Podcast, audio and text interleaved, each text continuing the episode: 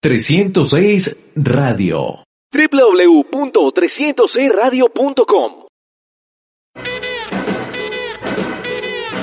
Béisbol a 2.600 metros, circulando por las bases desde Bogotá. Análisis y actualidad de la MLB.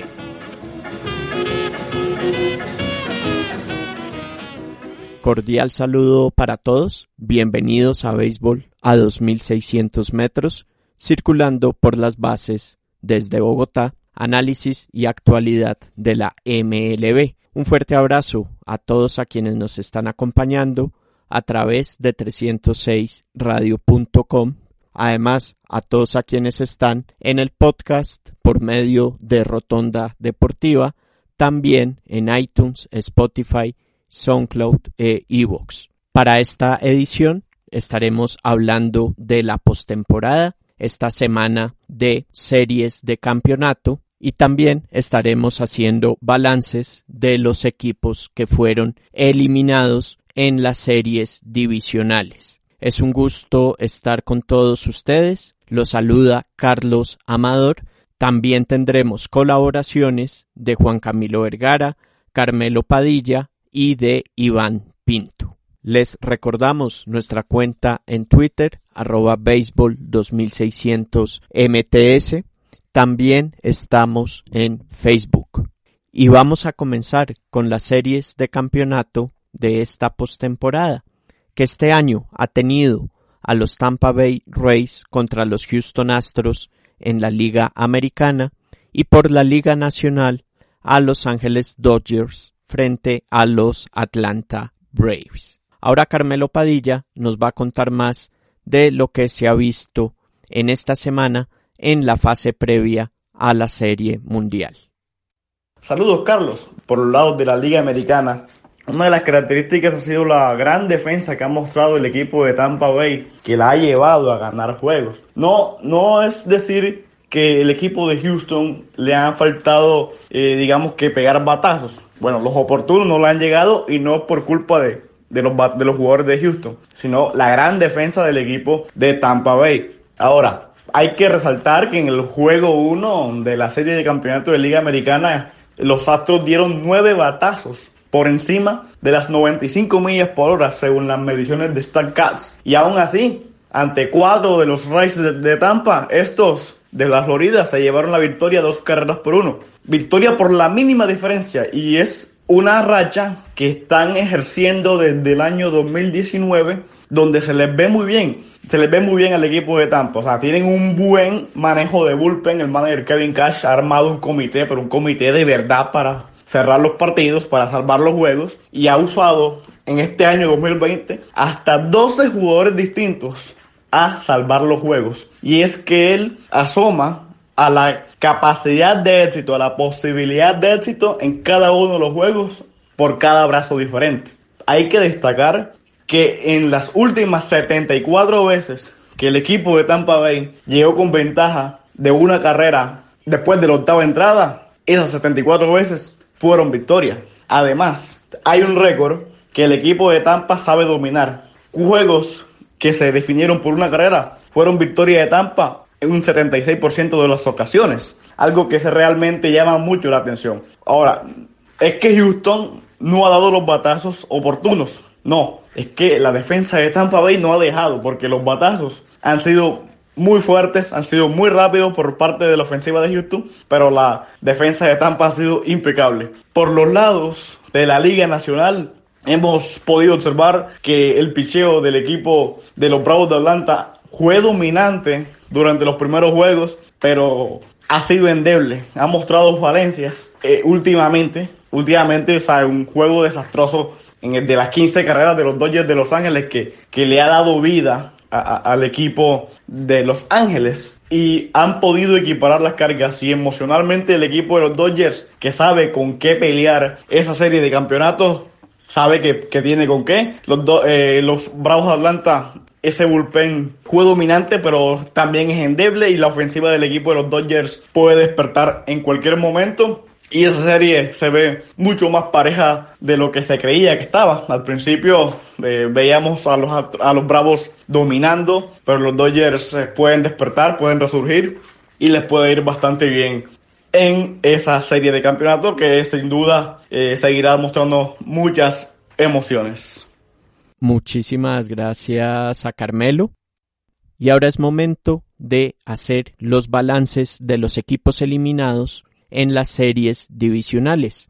Y vamos a empezar por la novena de los Oakland Athletics. En la era de comodines, que recordemos empezó en 1995, el equipo de Oakland no la ha pasado bien. Tiene ya siete derrotas en series divisionales, tiene tres derrotas en partidos de comodines y tiene además una caída en serie de campeonato. Solo ha ganado dos series, que fue en 2006, serie divisional en contra de los Minnesota Twins, y este año en la primera ronda en contra de los Chicago White Sox. Para esta temporada había muchas expectativas sobre este equipo que tuvo una buena campaña regular, pero nuevamente al momento decisivo volvió a quedarse corto. Más sobre los Athletics pasamos con Juan Camilo Vergara Así es, Carlos, un equipo de los Oakland Athletics que dominó su división en la temporada regular,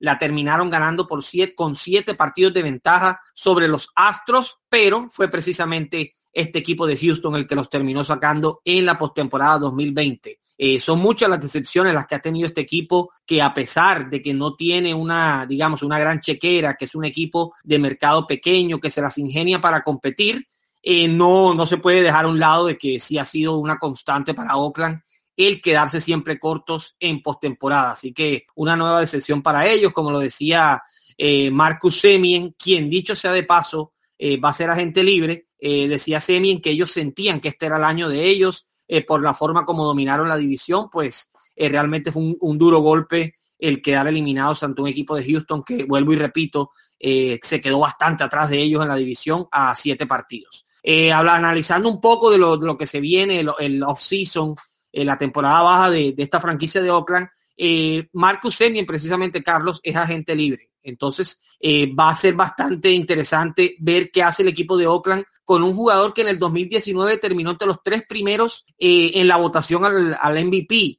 que si bien en el 2020 no estuvo a ese nivel, no deja de ser un jugador bastante importante en el medio de esa alineación. Entonces, va a ser, digamos, uno de los asuntos a seguir para, para los Athletics si deciden pagarle a Marcus Semien o si lo van a terminar perdiendo. Eh, lo mismo sucede con Liam Hendricks, uno de los mejores relevistas en la Liga Americana en las últimas dos temporadas, en donde ha, tenido efectividad por debajo de dos, ha sido de los más dominantes en su posición y que también va a ser agente libre. Entonces, eh, también se anticipa que, que Hendricks va, eh, digamos, va a buscar un contrato bastante amplio, eh, se lo ha ganado con, con, su rendimiento. Entonces yo creo que estas son las dos principales dudas en cuanto a, jugadores que tiene Oakland de cara al 2021. De resto, eh, seguirán contando con un Jesús Luzardo, con una rotación bastante buena con Jesús Luzardo. También cuentan en su rotación con Frankie Montas, tienen a un Sean Manaya que debería mejorar en el, en el 2021. Entonces, por ese lado siguen teniendo una buena base de picheo, pero en, materia, de, en materia de ofensiva, sí, el, caso de Semien será seguramente la gran interrogante para ellos, porque de, en caso de partir, sí va a quedar una, digamos, un vacío bastante importante en cuanto a la producción de carreras en este equipo. Muchísimas gracias a Juan Camilo. Y ahora pasemos con un equipo de la Liga Nacional, los Miami Marlins, un equipo que sorprendió sorprendió por clasificar, incluso teniendo en cuenta que este año se expandió el número de equipos que pasaban a los playoffs y terminó con una racha de 17 años sin clasificar. Una gran sorpresa este equipo, pero que fue mostrando la base de jugadores que tiene. Más ahora sobre los Marlins, vamos con Carmelo Padilla. El equipo de los Marlins de Miami tuvieron un sorprendente año 2020, equipo que sobrepasó las expectativas de los aficionados del béisbol en general, sobre todo a sus propios aficionados, quienes ven aún un equipo que está en, proceso de reconstrucción, un proceso que lleva tiempo. Recordemos que el año pasado el equipo de Miami tuvo más de 100 derrotas y, no se esperaba de que pasara lo que pasó este año, de que clasificaron a una postemporada. Una postemporada que si bien fue diferente, a la de años anteriores, una postemporada expandida que quizá si hubiera sido normal como la de los últimos años, el equipo tendría que pelear un juego de desempate para poder clasificar vía comodín. Entonces, ante esta clasificación, no sé si prematura, eh, al ser competitivos este año, quizás se adelante el proceso que están llevando justo en el tercer año de, de Jeter al mando del equipo. Y cabe destacar también la juventud con la que el equipo del sur de la Florida alcanzó a llegar a la postemporada. Si algo al caso, recordemos que la rotación de los tres principales abridores, eh, Sandy Alcántara, Pablo López y Sisto Sánchez, es muy joven. Todos ellos menores a 26 años y digamos que eh, los que tienen el futuro en su poder en esos brazos ya vieron actuación en postemporada, ya tienen experiencia en postemporada y, y ese producto para el otro año debe estar aún con mayor madurez. También hay que resaltar que, Miami tuvo un año complicado, un año difícil donde eh, los casos de coronavirus afectaron un poquito y, estuvieron parados ocho días y aún así les tocó usar, hacer uso de abridores de ligas menores que no habían lanzado por encima de clase A. Otros jugadores que tuvieron que buscarlo sobre el camino y, no se conocían. El manager Martin le decían, tráigame al derecho y los compañeros en el terreno decían, ¿quién es este? No, no se conocían muy bien cuando ya estaban jugando al mismo nivel. ¿Qué viene para el equipo de Miami en el próximo año? O por lo menos en los planes está que se le viene un mejor contrato de revisión. Eh, recordemos que el equipo de Miami en este 2020, bajo la herencia del mandato de Loria, haya firmado un contrato de televisión por 20 millones, el cual era el peor de la liga. Imagino que ya Derek Jeter debe estar eh, presentándole el plan eh, a la gente de la televisión y ese plan debe estar presentado, deben estar en esa negociación. También está en planes vender el nombre del estadio para adquirir más dinero y con mayor dinero el equipo se puede reforzar muy bien. Se dice que la opción por Starling Marte la van a tomar, una opción por 12 millones por un año, la van a tomar. Y seducen también que puedan firmar a varios jugadores en la agencia libre para hacer un equipo mayor competitivo el otro año. Muchísimas gracias a Carmelo. Y ahora volvemos a la Liga Americana para mirar al otro equipo que fue eliminado en la serie divisional, que fue el equipo de los New York Yankees. Un equipo de los Yankees que ya está con 11 años sin ganar título. Esta es la tercera sequía más larga en su historia. La primera fue de 20 años, desde que ese equipo se estableció en Nueva York tardó 20 años en ganar su primer título, luego tuvo una sequía de 18 años entre 1978 y 1996 y ahora está con esta de 11 años. Pero ¿qué pasó con el equipo nuevamente de Nueva York? Nuestro invitado para analizar a los Yankees es Iván Pinto, siempre además acá bienvenido a Béisbol a 2600 metros. Yo siento que eh, después de 11 años sin títulos, los Yankees siguen pensando que a punta de jonrones pueden ganar partidos y, bueno, nadie esperaba lo que pasó al comienzo con, con Cleveland, que, que un Shane Bieber y, una buena rotación finalmente fue vapuleada por, por los Yankees, pero creo que la postemporada también fue un reflejo de esa temporada. Un buen comienzo, un slump histórico y, y bueno, ya como que se pudo corregir apenas para, para entrar en el comodín pero se empezó muy bien con Cleveland, se empezó muy bien el primer partido contra, contra Tampa y después la decisión del segundo juego mm, me cuesta entender qué quiso hacer Aaron Boone porque si algo tiene la postemporada es que eh, el bullpen va a ser muy necesario. Siento que los Yankees tienen muy buen bullpen, pero por alguna razón solo tres nombres resaltaron y, así es difícil. Y creo que, que Tampa está demostrando que, que tiene todos los elementos de, del, del béisbol moderno y, y del antiguo. Eh, tienen toque de pelota, tienen robo de base, tienen honrón, saben aguantar muy bien los turnos y creo que eso fue clave en ese partido 5. Entonces creo que los Yankees van por un buen camino, pero, pero es un fracaso. fracaso eh, como cada año por lo que representa el nombre y, la institución. Siento que hay muy buenos prospectos, vienen decisiones importantes en cuanto a, contratos. La renovación de DJ LeMahieu es un must para los Yankees. Y bueno, creo que sí o sí se necesita conseguir otro abridor estelar. Y creo que va a ser la temporada verdadera para saber eh, de qué está hecho Aaron Boone y, y, lo mismo el nuevo coach de picheo que no se vio muy bien en esta temporada que ya terminó. Muchísimas gracias a Iván y ahora para cerrar vamos a ir con el equipo de los San Diego Padres que tuvo una gran campaña regular pero en la postemporada sacó a los Cardinals en la primera ronda y luego le tocó contra los Dodgers, que desde luego les terminó pesando mucho lesiones de dos abridores importantes, Lamet y Clevinger. Más sobre lo que fue la temporada de los padres, retomamos con Juan Camilo Vergara.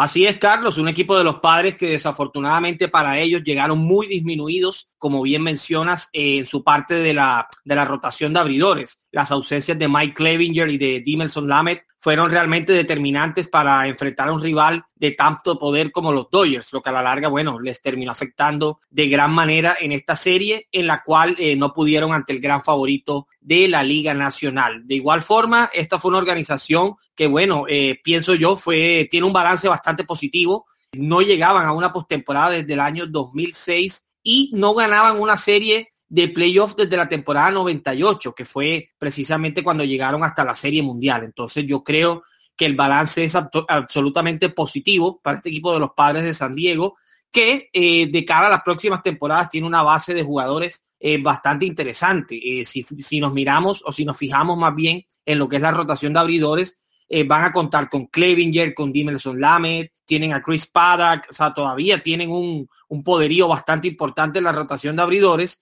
y en el line-up, pues estamos hablando de que cuentan con un Fernando Tatis Jr., que ya se consolidó como una de las estrellas jóvenes más espectaculares de todas las grandes ligas, un Manny Machado que empezó a justificar el gran contrato que le dio el equipo de San Diego, tiene también a Jay Cronenworth, que fue una de las grandes revelaciones en cuanto a debutantes en esta temporada 2020, Austin Nola. Me parece que, este equipo de, de San Diego, Carlos, está muy bien armado eh, de cara al futuro. Va a ser un, uno de los fuertes rivales con los que va a contar el equipo de los Dodgers, que bueno, sabemos que siempre va a tener no solo el poder económico, sino también el, desarrollo de jugadores que tienen los Dodgers es bastante importante, los cual siempre los coloca como favoritos. Pero eh, este, este conjunto de San Diego empieza a perfilarse quizás como el gran rival que van a tener eh, los Dodgers por muchas temporadas. Entonces yo creo que, que, el balance positivo es un balance muy positivo el que le deja el 2020 a los padres y en cuanto a, digamos, a lo que les espera también en este off-season, eh, se anticipa que no va a ser un mercado muy movido. Ya este equipo, como, como bien mencionaba, hizo sus principales incorporaciones en el mercado de mitad de temporada, así que eh, se anticipa que va a ser una base bastante similar la que va a afrontar el inicio de la temporada 2021. Muchísimas gracias a Juan Camilo. E igualmente muchas gracias a Carmelo Padilla y a Iván Pinto también por sus participaciones en este programa. Por esta edición nosotros nos despedimos. Esto fue Béisbol a 2600 metros, circulando por las bases desde Bogotá, análisis y actualidad de la MLB. Un fuerte abrazo y aprovecho para invitarlos la otra semana para que nos acompañen en el cierre de temporada de NBA a 2.600 metros. Con béisbol estaremos de nuevo en 15 días. Béisbol a 2.600 metros, circulando por las bases desde Bogotá. Análisis y actualidad de la MLB. 306 Radio. www.306radio.com